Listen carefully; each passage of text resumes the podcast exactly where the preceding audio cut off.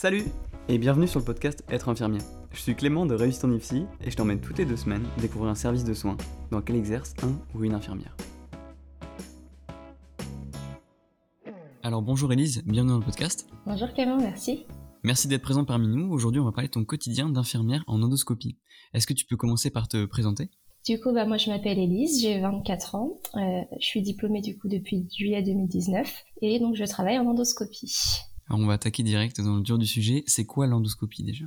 Alors l'endoscopie, en fait, c'est un service où les patients se rendent pour euh, effectuer différents examens, donc euh, fibroscopie, coloscopie, etc. En fait, euh, l'endoscopie, exactement, c'est un examen avec une caméra qui va être introduite donc soit au niveau de la bouche, ou au niveau du, du rectum, et donc qui va permettre d'avoir une vision directe de la paroi du tube digestif. Ça va permettre de repérer les anomalies qui sont pas visibles par d'autres examens, donc le scanner, l'IRM, et de pouvoir par exemple effectuer des, des actes techniques, des biopsies, ablation de corps étrangers, euh, enfin voilà, il y a des dizaines et des dizaines de choses qu'on peut faire. Et donc ça peut se dérouler soit en vigile, donc le patient est éveillé, donc ça ça va plus être pour les fibroscopies ou les rectoscopies, ou euh, sous anesthésie générale. Ça c'est pour les scoloscopies puisque c'est un examen où en fait euh, la caméra elle va un petit peu plus loin dans le tube digestif donc ça peut être plus douloureux. Ou par exemple euh, si les patients ne souhaitent vraiment pas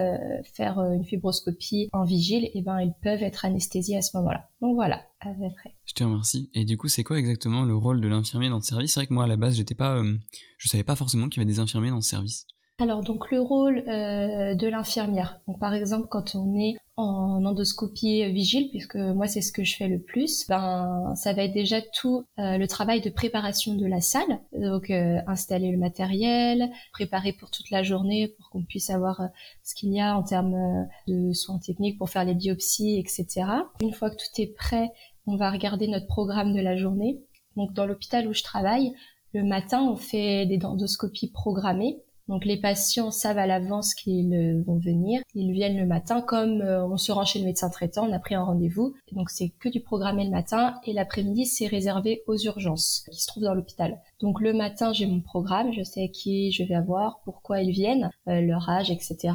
Et donc mon premier rôle, ça va être d'installer le patient donc j'ai une checklist, je vais vérifier par exemple pour une euh, fibroscopie qu'il est bien à jeun, je vérifie qu'il prend pas de traitement anticoagulant. Euh, pour euh, une rectoscopie, je vais vérifier qu'il ait bien fait son lavement.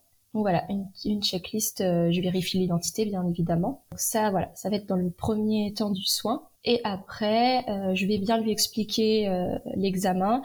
Là, l'important, ça va être de créer une relation de confiance assez rapide parce que mon patient, je le vois un quart d'heure, 20, 30 minutes grand maximum. Donc, il va falloir que tout de suite, il ait confiance en moi. Ce sont des examens qui sont assez angoissants, notamment la fibroscopie parce qu'on touche à la sphère ORL. Donc ça peut être source d'angoisse pour certains patients.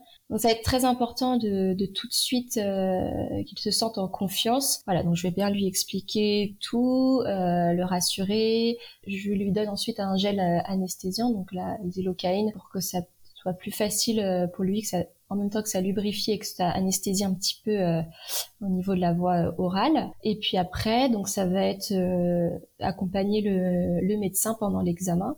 Donc euh, lui, il va faire son soin. Moi, je vais devoir à, la fois assurer le relationnel avec le patient, mais en même temps, si le médecin me demande des actes techniques, par exemple réaliser des biopsies, attraper un polype, attraper un corps étranger, euh, je vais devoir du coup assurer les, deux rôles. Et puis à la fin de l'examen, donc je fais le nettoyage rapide de la salle, je raccompagne le patient et je lui donne son compte rendu. Voilà. Donc c'est assez euh, global. Enfin, on fait plein de choses. T'as attisé un petit peu ma curiosité sur le fait euh, d'attraper des polypes. C'est des gestes que tu peux être amené à réaliser? Alors oui, en fait, quand euh, donc euh, lorsqu'on est dans, le patient, on va dire, quand on est en train de réaliser l'examen, on peut bah, voir justement l'objectif, c'est de voir en fait ce qui se passe dans le tube digestif, et donc il peut y avoir des ulcères, des polypes, des varices œsophagiennes trouve plein de choses dans un tube digestif. Et donc, ben, nous, par exemple, le médecin, il va nous dire, bah, là, ah, j'aimerais bien euh, analyser ce polype, euh, voir s'il n'y a pas quelque chose de bizarre, si c'est pas cancéreux, etc. Donc, on peut, par exemple, faire des biopsies. Donc, le médecin est en train de faire son examen et nous, on va aller avec une petite pince directement dans la caméra et en fait, on va attraper, par exemple, euh, le polype euh, pour euh, le biopsier. En fait, on, on, fait beaucoup de gestes techniques par la caméra directement, en fait. Donc, c'est vrai que ça diffère énormément de, de tout ce qu'on peut apprendre à l'école d'infirmière. C'est d'autres soins, mais au final, ça reste de la technique pure et dure, quoi. Comment t'as été amené, du coup, à rejoindre ce service? Du coup, ben, en fait, tout simplement parce que j'ai fait mon troisième, enfin, mon dernier stage de troisième année, donc en endoscopie. Et lorsque j'ai passé mon entretien d'embauche au CHU, il s'avérait qu'il y avait une infirmière donc qui était en arrêt dans le service, en arrêt long. Donc ils m'ont proposé directement de travailler dans le service. Donc voilà, c'est comme ça que je suis rentrée en endoscopie. Puis c'est vrai quand euh, on est diplômé, c'est toujours un peu stressant de, de, se lancer dans le monde du, du travail. Donc d'être euh, dans un service que je connaissais, euh, c'était très rassurant. Donc j'ai tout de suite accepté. Les, ça se passait bien avec l'équipe. Donc donc c'est pour ça que j'ai atterri là. Mais c'est vrai que c'est c'est un peu par hasard. On c'est pas un service lorsqu'on est étudiant, on se dit tiens je vais je vais aller là. C'est c'est assez spécifique quand même. C'est sûr. Et du coup, tu disais que tu travailles le matin, euh, donc tu disais que le matin, tu avais tout ce qui était programmé, et l'après-midi, tu avais les urgences. Euh, du coup, tu as, tes horaires de J, du coup? Donc c'est des horaires de J, donc euh, ça peut être, en fait c'est sur une plage de 8-18, donc on peut faire 8-16, 9-17, etc. En fonction de si on travaille en vigile ou si on va au bloc, c'est différent. au bloc c'est c'est que du programmé.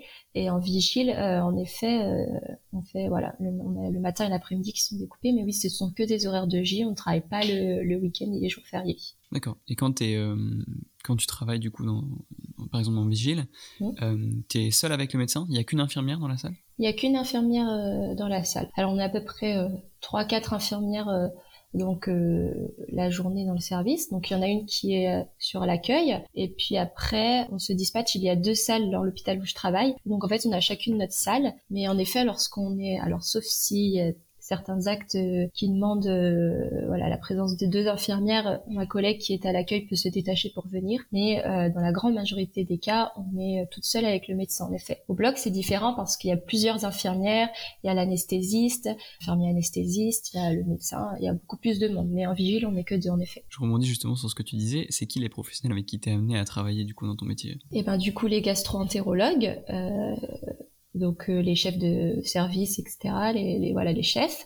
Euh, il y a les internes aussi qui viennent euh, bah, s'exercer sur les endoscopies.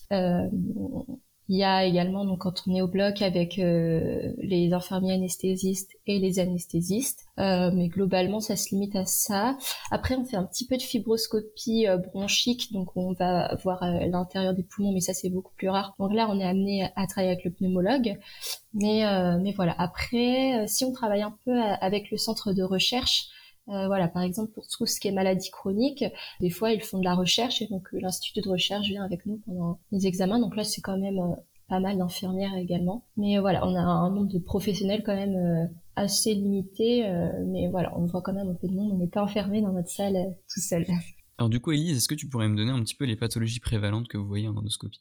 Donc il y a énormément de pathologies puisque bah il y a toutes les pathologies du, du système euh, digestif. Donc euh, ça peut être des patients qui viennent pour des douleurs, des gènes à la déglutition. Il y a beaucoup de pathologies chroniques comme euh, les rectocolites hémorragiques, la maladie de Crohn, les cancers également. Et puis on va avoir donc dans le système digestif plutôt haut beaucoup d'hémorragies, des varices œsophagiennes chez les patients du coup au H chronique. On a aussi par exemple ben malheureusement des fois les, des tentatives de suicide avec ingestion par exemple d'eau de javel, du desktop, etc. Donc pour aller voir l'état euh, bah, de, de l'œsophage, de l'estomac, etc. après euh, après l'ingestion de produits.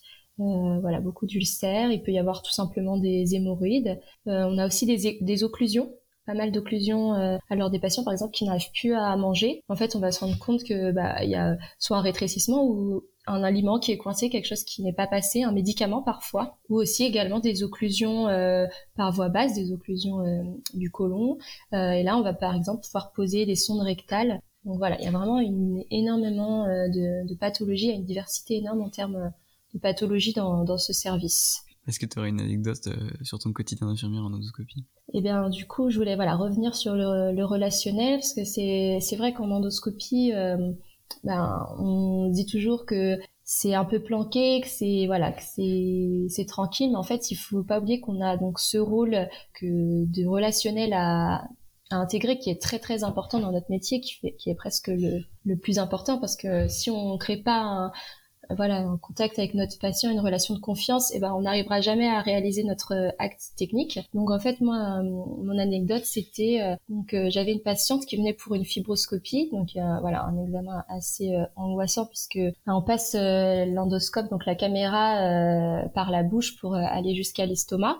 Donc voilà, ça peut être très angoissant et au début la patiente n'était pas euh, trop d'accord pour le faire, mais elle n'avait pas vraiment le choix parce qu'elle pouvait pas être anesthésiée euh, de façon générale. Donc euh, j'ai pris le temps vraiment pendant euh, peut-être un quart d'heure pour lui expliquer tout ce qu'on pouvait faire. Par exemple, en endoscopie, on utilise aussi beaucoup le méopa, donc un, gaz pour détendre euh, voilà les patients. On je lui explique tout ce qu'on peut faire, que ça va bien se passer, que c'est pas agréable. On, joue aussi beaucoup sur les mots en endoscopie, toujours des mots agréables au lieu de désagréables, voilà pour euh, donner euh, une connotation positive.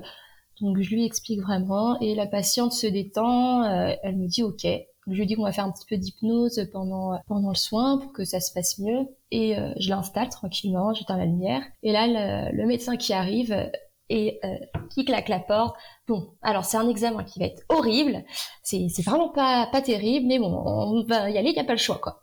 Et là, bah, je vois la patiente qui se décompose, quoi. Et, toute la relation qu'on venait de, de nouer euh, pendant un quart d'heure, 20 minutes, et ben là en deux secondes c'était euh, c'était détruit quoi. Donc c'est pour ça que je voulais parler de ça parce que c'est vrai que c'est tellement important euh, le, relationnel dans notre métier que là là tout était tout était parti en vrille euh, en à peine deux secondes quoi. Je repense à ce que tu viens de dire. C'est vrai que vous est-ce que c'est enfin, je suis curieux que tu me dises est-ce que vous avez beaucoup de patients qui, qui arrivent quand vous êtes en vigile en tout cas quand les patients sont éveillés est-ce qu'il y a beaucoup enfin je pense que la plupart des patients doivent être assez angoissés quoi. énormément de patients sont angoissés c'est normal. Un peu plus en fibroscopie puisque je disais on touche aux voies orales. En rectoscopie, c'est un petit peu moins parce que bah voilà, on passe par euh, du coup la, voie rectale.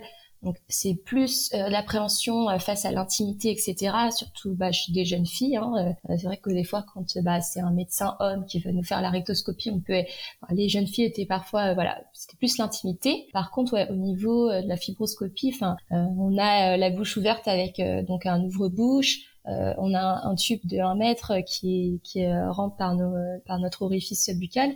Donc c'est assez angoissant parce qu'on a l'impression que on va pas pouvoir respirer, etc. C'est vrai que c'est des examens assez invasifs, donc ça peut, euh, voilà, c'est pas toujours assurant, surtout qu'on vient souvent pour des pathologies. Euh, on a beaucoup d'hémorragies digestives, des choses qui sont déjà angoissantes de base, pour des pathologies déjà assez angoissantes. Donc rajouter l'examen derrière, euh, des fois, ça le fait pas. Des fois, ça le fait pas et on est obligé de passer euh, par anesthésie générale.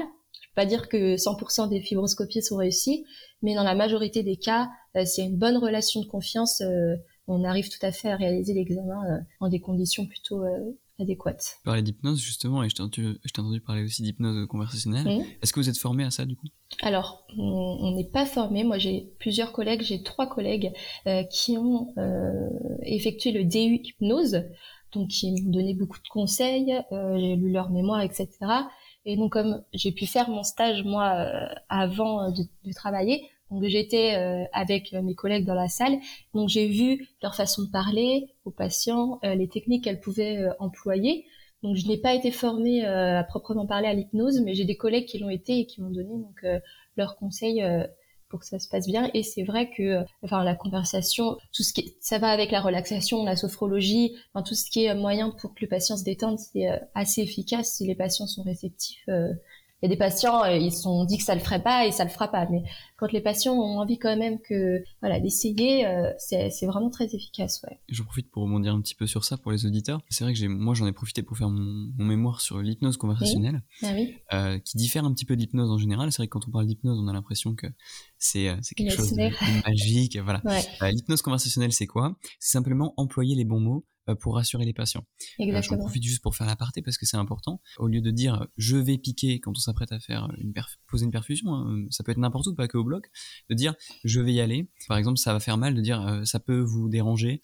voilà, c'est plein de petites choses comme ça qui font que bah, faites attention quand vous quand vous, vous exprimez vis-à-vis des patients parce que rien que la façon dont vous vous exprimez peut vraiment changer la prise en charge. C'est exactement ça. Nous, c'était beaucoup, bah, ça, voilà, au lieu de dire, bon, l'examen est douloureux, voilà, c'est c'est pas toujours très agréable. Euh, voilà, eux ils ont le mot agréable qui qui leur reste en tête. Voilà, c'est exactement ça. C'est euh, employer les bons mots. Et au début, c'est un exercice, et puis à force, c'est naturel en fait. C'est quoi qui fait que tu apprécies ton travail aujourd'hui? Bah, Ce que j'aime beaucoup, euh, bah, on va toujours revenir sur le relationnel. En fait, c'est donc là, euh, c'est pas comme un service conventionnel où on a 10-15 euh, patients à, gérer en même temps et parfois c'est difficile. Là, certes, on n'a pas de suivi du patient, on le voit pas, euh, on le voit pas très longtemps, on a une relation très forte parce qu'elle est courte et comme je disais, on doit le rassurer assez rapidement. Donc ça, ça me plaît énormément de voir qu'un examen a pu être réussi parce que on a su instaurer une relation de confiance, c'est important.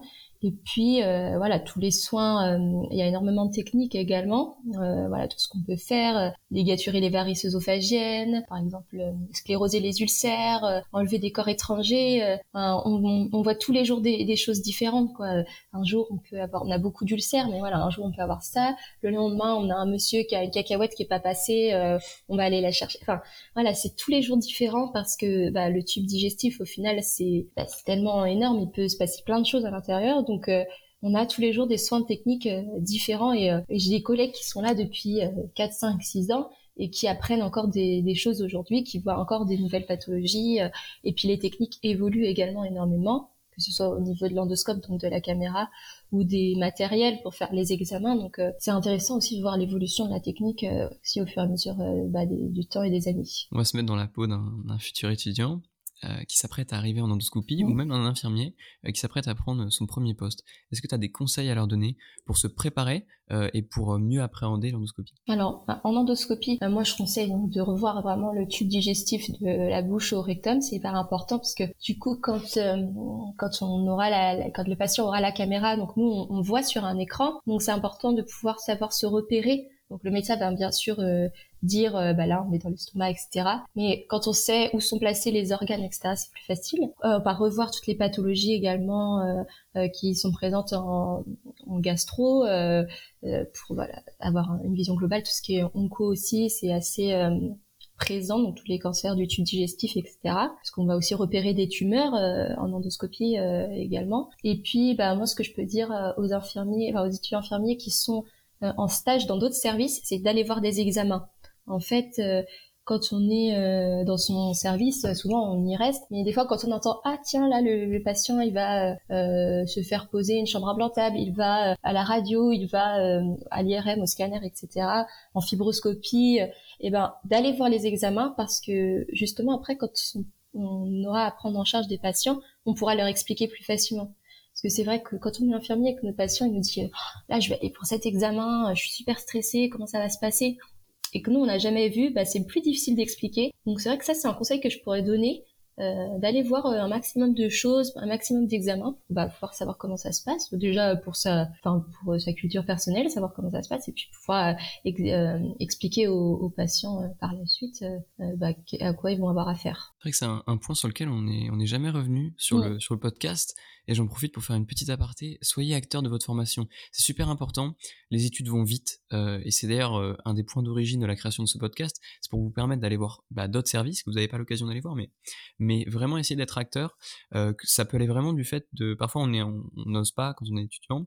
Euh, moi le premier quand j'étais étudiant, euh, de foncer, de, demander au cadre, de demander au tuteur d'aller voir cet examen, d'aller voir cet examen, parce qu'une fois qu'on est infirmier, ben on peut plus. Alors tout dépend des services, mais quand on va être moi, par exemple, aux urgences, je peux pas aller voir les examens avec les patients. On est, on est, dans le jus, on est à fond. Donc, profitez de ces études pour aller voir plein de choses, pour découvrir plein de choses. Et euh, petit aparté, tout dépend de votre école, mais n'hésitez pas, quand je dis euh, à être acteur de votre formation, à vraiment aller chercher vous-même parfois les stages, parce que parfois, c'est vrai que les IFSI vont vous imposer des stages qui vous conviennent pas forcément. Alors, faut faut passer partout, on, on le sait.